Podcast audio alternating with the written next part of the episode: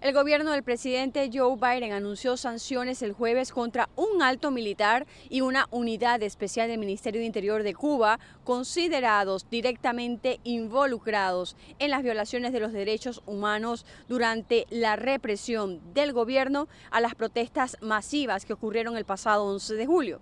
Así lo anunciaron fuentes oficiales. La medida implica que ambos serán incluidos en la lista de designaciones en base a la ley Magnitsky una legislación de 2012 que permite al presidente de Estados Unidos emitir sanciones a cualquier extranjero que haya violado los derechos humanos. En otras noticias, menores no acompañados procedentes de Centroamérica continúan llegando a la frontera sur de Estados Unidos.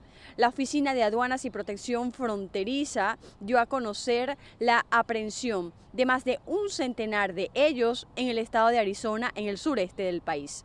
Un primer grupo de 147 menores no acompañados fue interceptado en la mañana del jueves en Tucson, donde apenas dos días antes también se había interceptado a otro grupo similar en el que viajaban 39 menores, de los cuales 27 procedían de Guatemala.